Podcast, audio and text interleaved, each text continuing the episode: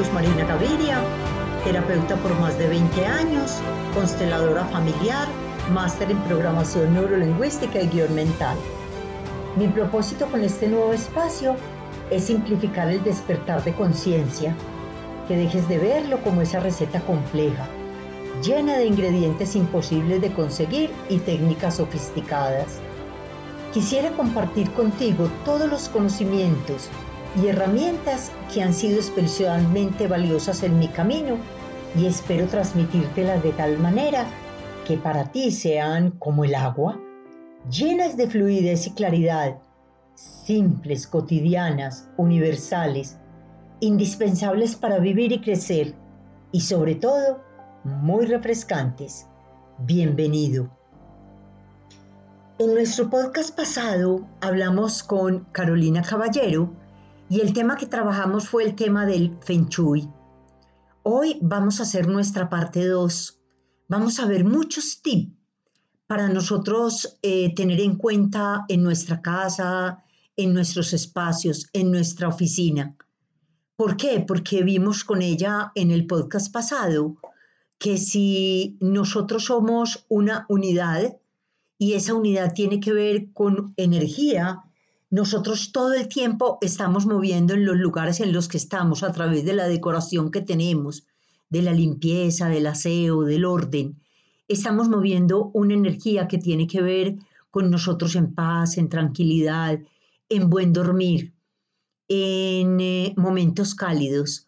Entonces, vamos a continuar hoy el tema. Yo les recomiendo que si no han oído el episodio 1, paren aquí, vámonos al episodio 1 para que complementemos con este segundo episodio. Entonces, nuevamente le doy la bienvenida a Caro. Qué rico que estás acá con nosotros. Eh, me encanta porque conozco el material que vamos a trabajar hoy y sé que hay una serie de tips que nos van a ayudar muchísimo en esta actividad, pues que es científica, porque ya lo vimos en el podcast pasado, es totalmente científica y que nos van a ayudar a manejar nuestra energía personal y nuestra energía en los espacios. Bienvenida, Caro. Gracias, Luzma. Qué rico estar aquí continuando con este tema que de verdad es apasionante. Em, bueno, ya Luzma les dijo bastante todo lo que vamos a tratar y como hemos venido hablando de los espacios, de los mm, cinco elementos, todo lo que nos rodea, eh, no podemos desconocernos a nosotros mismos.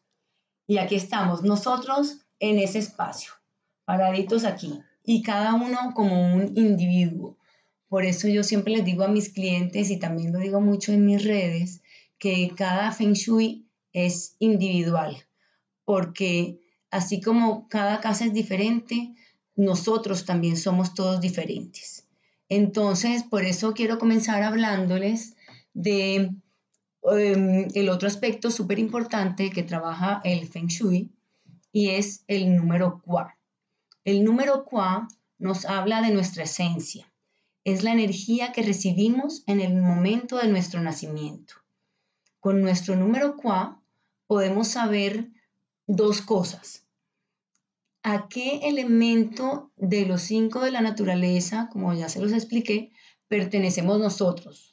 Entonces, según, según nuestro número cuatro, nosotros somos uno de esos cinco elementos. Y también nos va a mostrar cuáles son nuestras orientaciones favorables y desfavorables.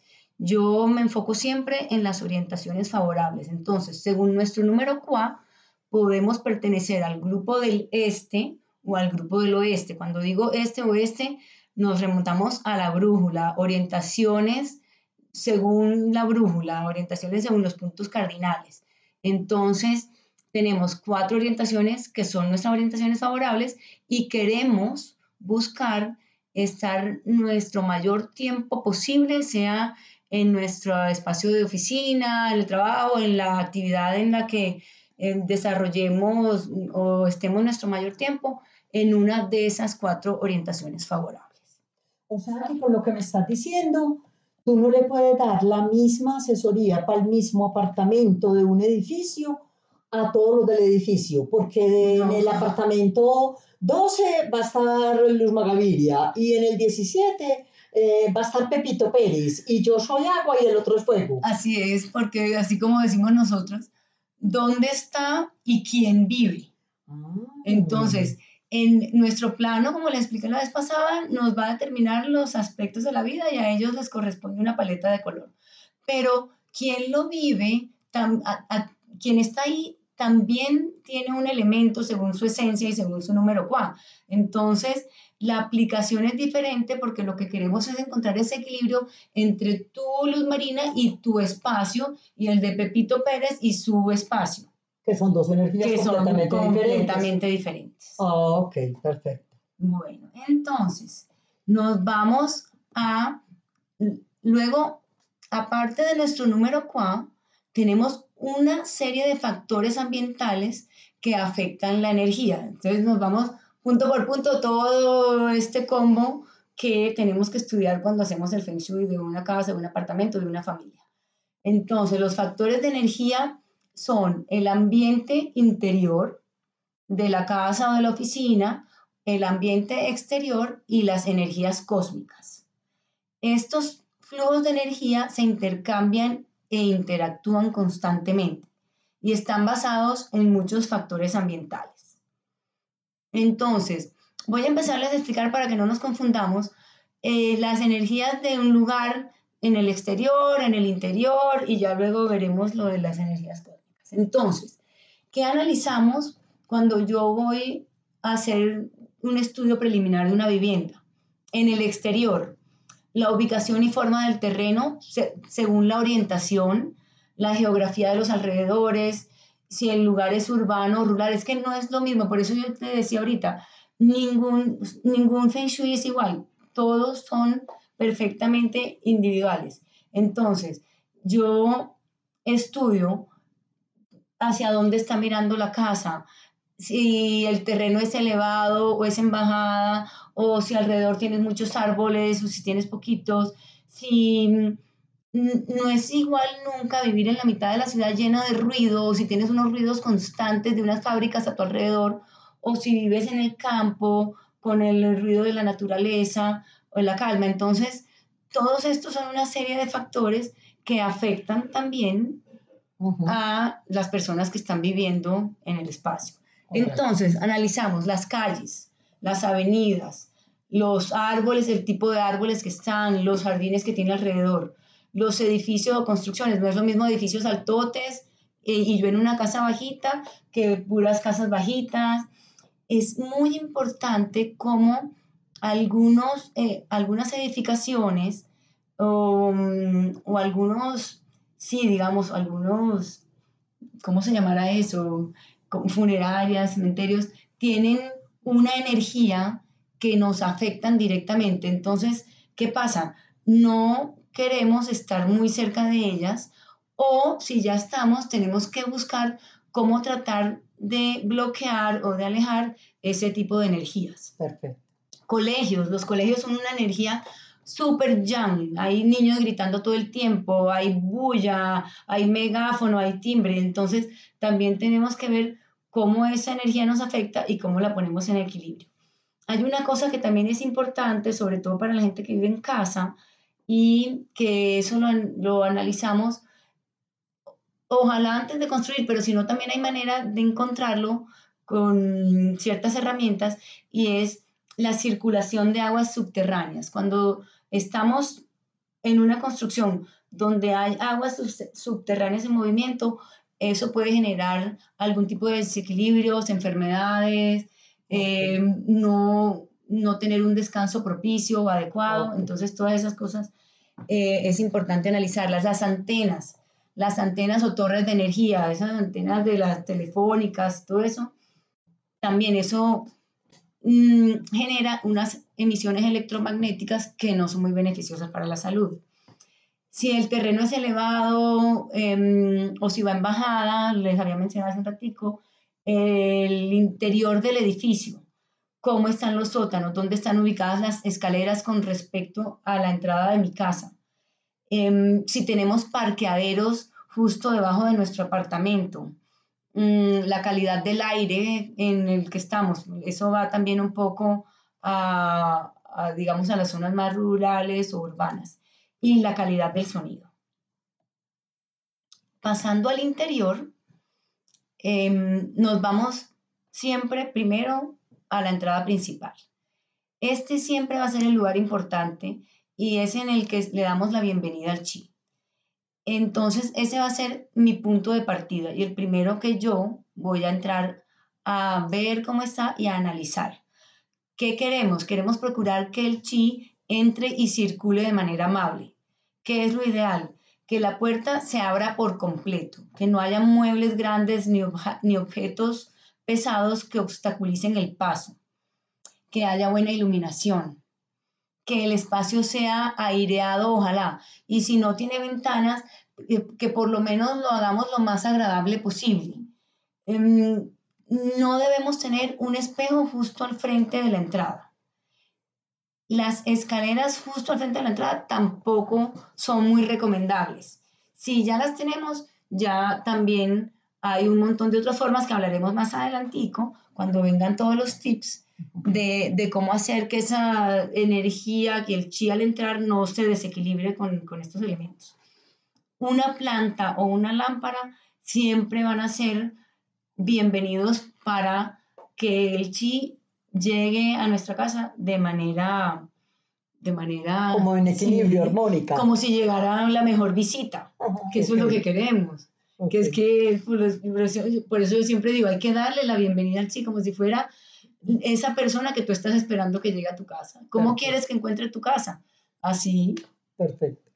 Bueno, entonces vamos a pasar, no me puedo ir a extenderme tanto en todas las habitaciones de la casa, entonces eh, cogí Luzma como las más importantes. Entonces, habitación. La cama debe estar, ojalá, centrada, con elementos de apoyo a cada lado. Debe estar apoyada en un muro firme, sólido y sin ventanas detrás del cabecero. Con cabecera, en un material, ojalá, igualmente sólido debemos procurar que, que la cama no esté o el somier y el colchón sobre la pared nada más. Debemos, ojalá y dentro de lo posible, tener una cabecera. Lo ideal es no tener espejos en la habitación. Y este tema de los espejos es bastante controvertido, más adelantico vamos a hablar de ellos. Pero si los tenemos, debemos procurar que no reflejen nuestra imagen mientras estamos acostados en la cama. ¿Por qué?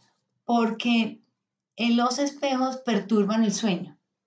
Entonces, sobre todo si estamos reflejados aquí, por ejemplo, en este que tienes aquí, no se ve quién está aquí descansando. Entonces, pero debemos procurar que no nos veamos reflejados para que podamos tener un descanso. El escritorio o máquinas de gimnasio o cosas que, que sean sinónimo de actividad no deberían estar en nuestro lugar de descanso un sofá, una silla de lectura, tu rincón de meditación, eh, lo que tenga o que lo que te traiga sensación de tranquilidad, más que bienvenido para tener en la habitación. Las vigas en el techo no son muy convenientes y deberían al máximo evitarse. Si no las podemos evitar y ya están, eh, hay también maneras de mimetizarlas un poco para que no, para que no entren en conflicto con nosotros.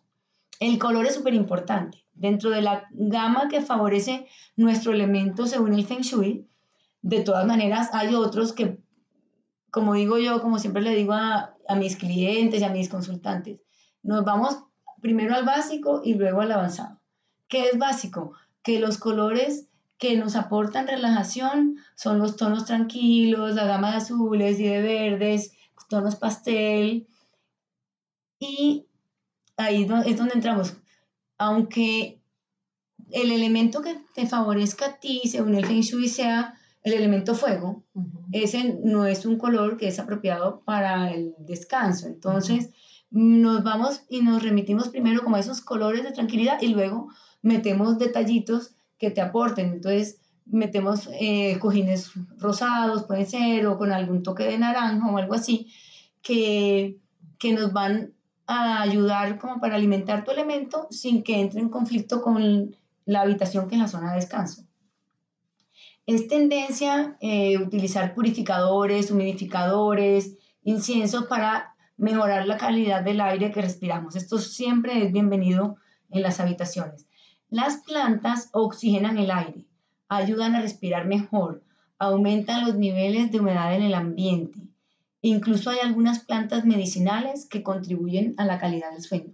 Hace un tiempo se decía que no era bueno tener plantas en, en las habitaciones. De 10 años para acá hay estudios que certifican esto que les acabo de decir, que lo que hacen es purificar el ambiente y como reciclarlo. Entonces que respiremos un mejor oxígeno. Ah, muy bien. Hmm. Nuestro lugar de trabajo. Bueno, aquí van tips ahora que estamos tantos trabajando desde la casa. El escritorio debe siempre ver la puerta. Esto propicia seguridad y confianza. No debemos nunca estar dándole la espalda a la puerta.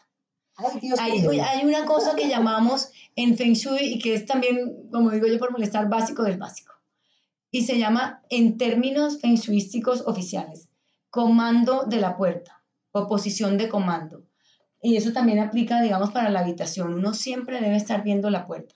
No en, digamos, en dirección de, directa de la puerta, pero sí siempre viéndola, porque eso, como te digo, aporta seguridad y confianza. El escritorio debe estar situado dentro de lo posible lo más alejado de la puerta o de la entrada. Utilizar una silla con un respaldo alto y con brazos es ideal. Em, volviendo a las tonalidades, los tonos blancos favorecen a la concentración. Y siempre hablamos elemento metal, concentración. Es muy bueno tener una planta pequeña, ojalá un cactus, en el escritorio cerca del computador, porque estos absorben las ondas electromagnéticas. Debemos evitar tener repisas o muebles encima de nuestra cabeza.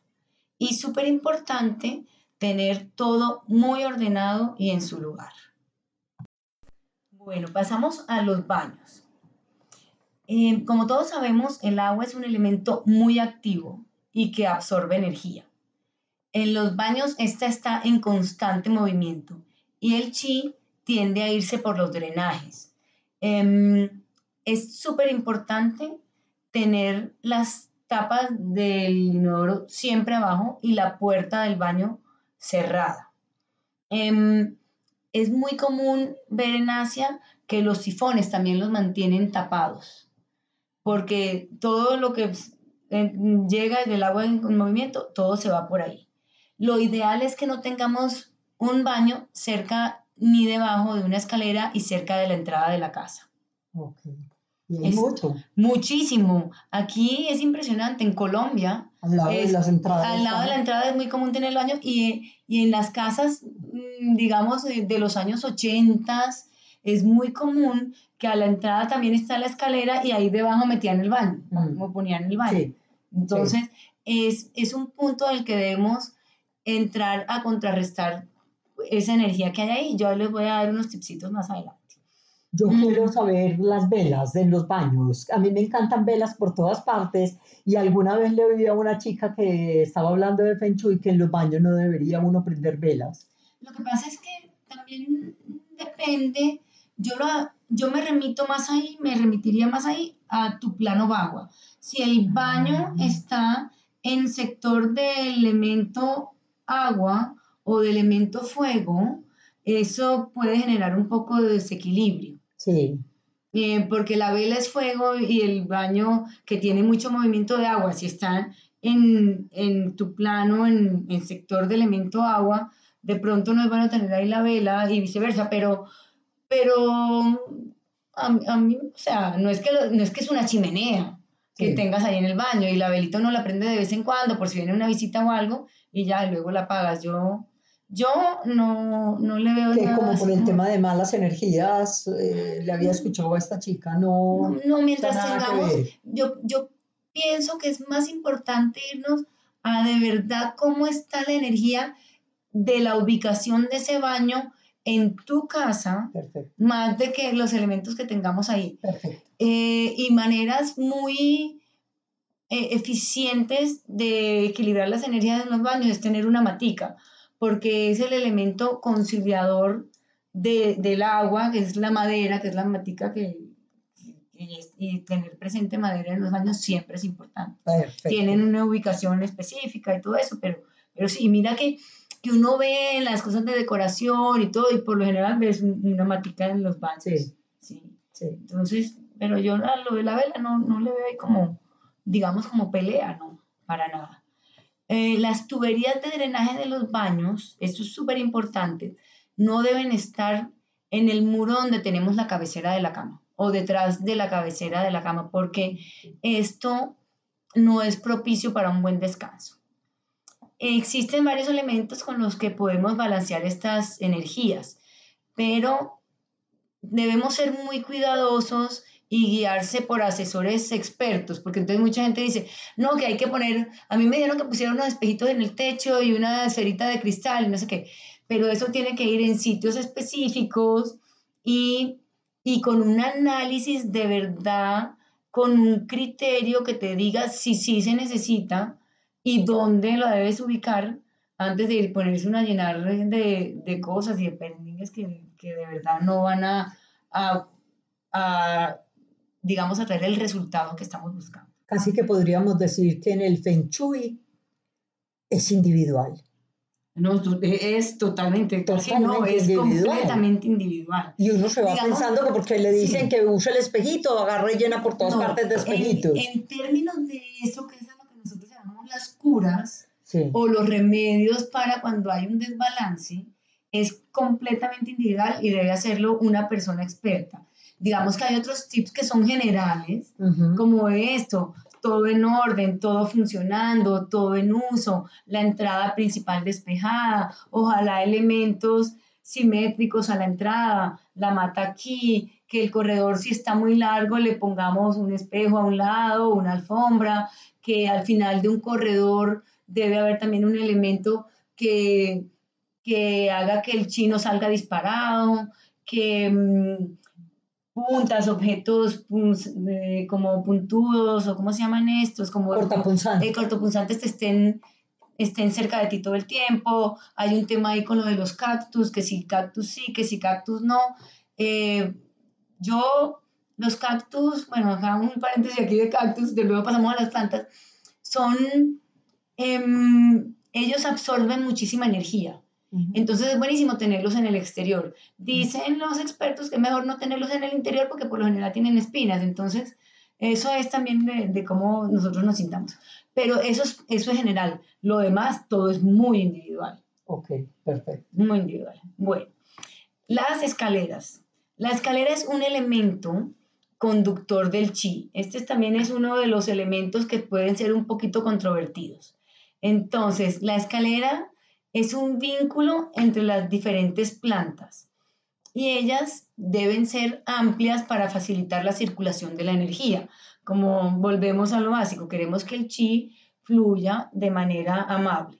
Una escalera situada justo a la entrada puede provocar un comportamiento desequilibrado del chi. Las escaleras deben estar bien iluminadas se recomienda colocar algunos cuadros o algunos elementos para contribuir a dirigir el flujo de la energía. Yo, cuando digo como que pueden generar un comportamiento desequilibrado, es lo que yo digo, no es que entonces vamos a decir, uy, no, terrible. Cuando me buscan a mí para hacer una asesoría antes de una obra, yo digo, sí, buenísimo, porque uno puede planear antes de ir a buscar remediar, pero todo tiene solución. Entonces, entonces no, ay no, qué horror, que yo que tengo eso, no, todo tiene solución y, y, y, todo lo podemos hacer amable y agradable. Y vemos a ver cómo, cómo le damos gusto al chi también. es un ejercicio rico, no es que sea pues tampoco eh, como tan exigente o tan estricto. sí. Em, desde el punto de vista energético, las escaleras de caracol sí deben neutralizarse. Al Feng Shui no le gustan mucho las escaleras de caracol, porque van como hacen un movimiento como en espiral. Entonces, ese no es un movimiento como, como el ideal. Entonces, evitemos. Bueno, vamos a qué no deberíamos tener. Perfecto. Em, habitaciones solitarias o subutilizadas. Vuelvo al del cuarto de San Alejo, pero no solamente al cuarto de San Alejo, que es el cuarto de los arrumes y que nadie lo abre la puerta y entra, sino a las habitaciones de nuestra casa que tampoco se usan porque digamos que es el cuarto de huéspedes o el del hijo que vive por fuera. Esos son sectores que se vuelven con una energía muy yin y muy pasiva. Entonces, ¿qué hacemos para moverles la energía? Abrir la puerta, abrir las ventanas, dejar que el aire, que el aire circule de vez en cuando. Si hay un baño que tampoco se usa, abrirle la ducha por lo menos una vez a la semana, dejarla abierta un rato una manera que me gusta a mí mucho de poner en movimiento un espacio es, por ejemplo, traer el iPad y dejarlo sonando con música o con unos mantras, porque los mantras limpian también las energías y se dejan ahí media horita y ya, y con eso ponemos en movimiento esos sitios subutilizados. Las esquinas también son, son em, estos sitios en donde se representa un espacio muerto. Entonces es lindo poner una lámpara o algún objeto decorativo o alguna mata. ¿Qué más debemos evitar? Los muebles rotos o con tapicería desgastada, volvemos a lo que no está en uso o lo que no está agradable. Mobiliario objetos puntiagudos o, con, o que nos estén apuntando directamente. Cuando por ejemplo, si estoy en mi, en mi habitación, acostada en mi cama, tengo una mesa que me apunta directamente, deberíamos moverla un poquito, que esa punta no esté, no esté dirigida a mí todo el tiempo que yo estoy descansando. Okay. Y ya hablamos de las habitaciones oscuras y sin ventilación, muros o paredes rajados o con humedades. Por favor, todo, todo en reparación, que todo se vea que, está en buen estado. Okay. Las imágenes tristes y agresivas, esto es súper importante, porque es que de todas maneras es algo que lo estamos viendo todo el tiempo y sabemos el poder que tienen las imágenes. total. y eso lo hemos estudiado contigo. Total. Entonces, estos cuadros que son muy agresivos, son muy tristes y estamos viéndolos todo el tiempo, eso simplemente pues no nos está ayudando para que generemos sensaciones positivas.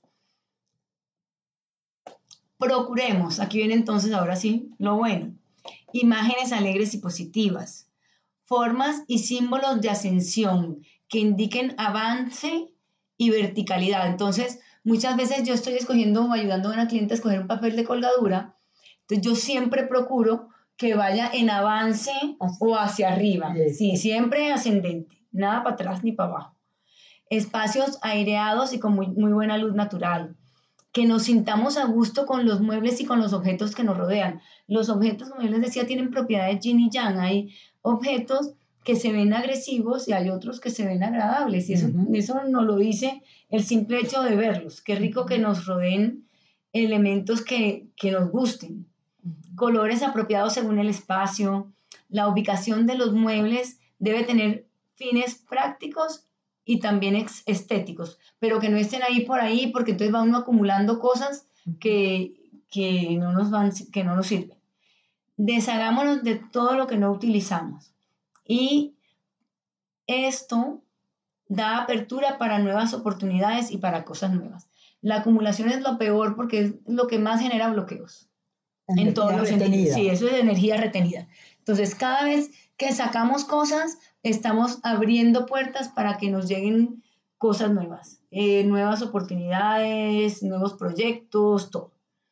En ningún lugar de la casa debe haber espejos enfrentados. Ah, eso, eso hace que la energía rebote. Entonces, eso no deberíamos tener.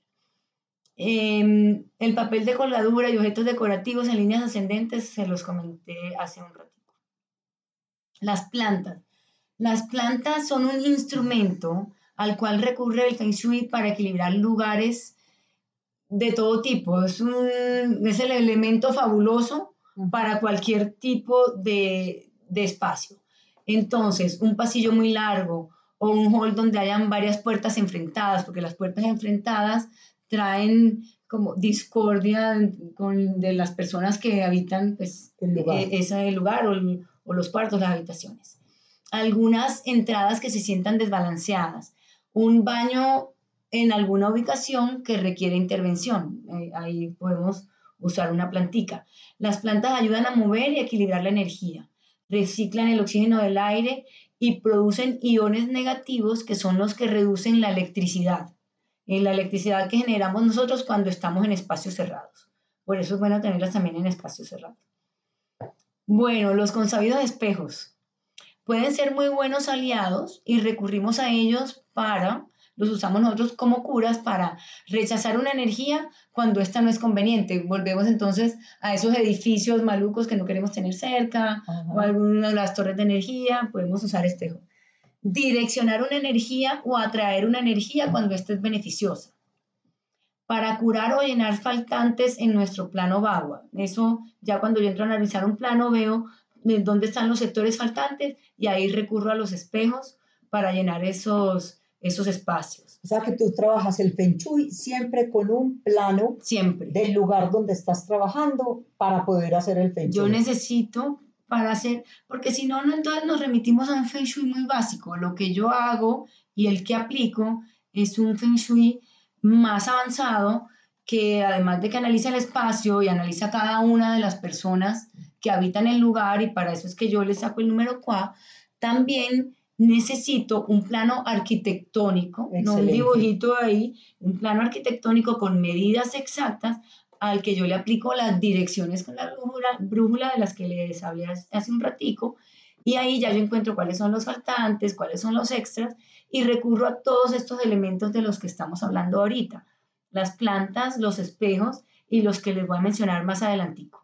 También me sirven los espejos para equilibrar corredores oscuros o angostos y para crear una entrada dinámica donde el chip pueda fluir de manera agradable. Mm, las esferas de cristal es otro de los elementos a los que recurrimos. Entonces, estas esferitas de cristal, que son esas que se ven mucho en las tiendas de, ¿cómo se llaman estos? Las que venden inciensos y velas y todo esto, no son cualquier esfera, son, se llaman esferas de cristal faceteadas. Em, ellas para que cumplan su función deben ser de un buen cristal. Tienen que estar en perfecto estado, no pueden estar desportilladas, ni rayadas, ni a ellas debe hacérseles una limpieza específica que yo siempre se la explico a mis clientes, cómo se les hace la limpieza y su ubicación no, no es así como así como al azar. al azar. Eso tiene una función y una ubicación específica. Según las necesidades de, las personas o del espacio y van en unos lugares estratégicos. También ellas van colgadas de cierta manera, se cuelgan con un hilo rojo y el hilo es de una medida específica. Eso, eso no es tampoco tan al azar. Se utilizan para absorber y distribuir el chi con el fin de que éste se mueva suavemente y no se escape o se desvíe. Los móviles de viento es otra de las herramientas que se utilizan mucho en Feng Shui eh, yo personalmente no los uso mucho a menos que vea que hay un espacio que de verdad necesite una intervención fuerte porque los móviles de viento son unos elementos que mueven muchísima energía, por eso se llaman móviles. Entonces, em, ellos son de distintos tipos. los más comunes en el Feng Shui son los de bambú, los de metal o los de cobre. Se utilizan para movilizar ciertos tipos de energías. Okay. Em, claro, qué montón de, de tips tan buenos. Em, y nos va quitando también la, eh, como esta cantidad de mitos que tenemos acerca del Feng Shui. A mí me encantaría que nos contaras en, en dónde te podemos eh, contactar, escribir, si a través de tus redes sociales, porque yo sé que con estos dos podcasts nos va a quedar muchísimas inquietudes, muchísima información y sería muy rico que la gente pues se pueda poner en contacto contigo. Cuéntanos dónde te podemos seguir. Síganme, eh, respondo yo misma todos sus mensajes, direct, mensaje directo por mi Instagram, arroba areaqua. Eh, ahí en el link que está en mi bio los redirige a mi WhatsApp. Eh, también me pueden escribir por ahí. Em, me encanta que me consulten, respondo dudas, preguntas, con el mayor gusto, me, me fascina eh, que la gente esté muy interesada en este tema y, y, nada, para eso estoy aquí, porque mi propósito, como les dije la otra vez a través de Ariaqua, es crear espacio con, espacios con intención, donde fluya la energía y se generen sensaciones positivas. Muy bien. Soy Luz Marina Gaviria y puedes encontrarme en Instagram como arroba Luz y en Facebook como Luz Marina.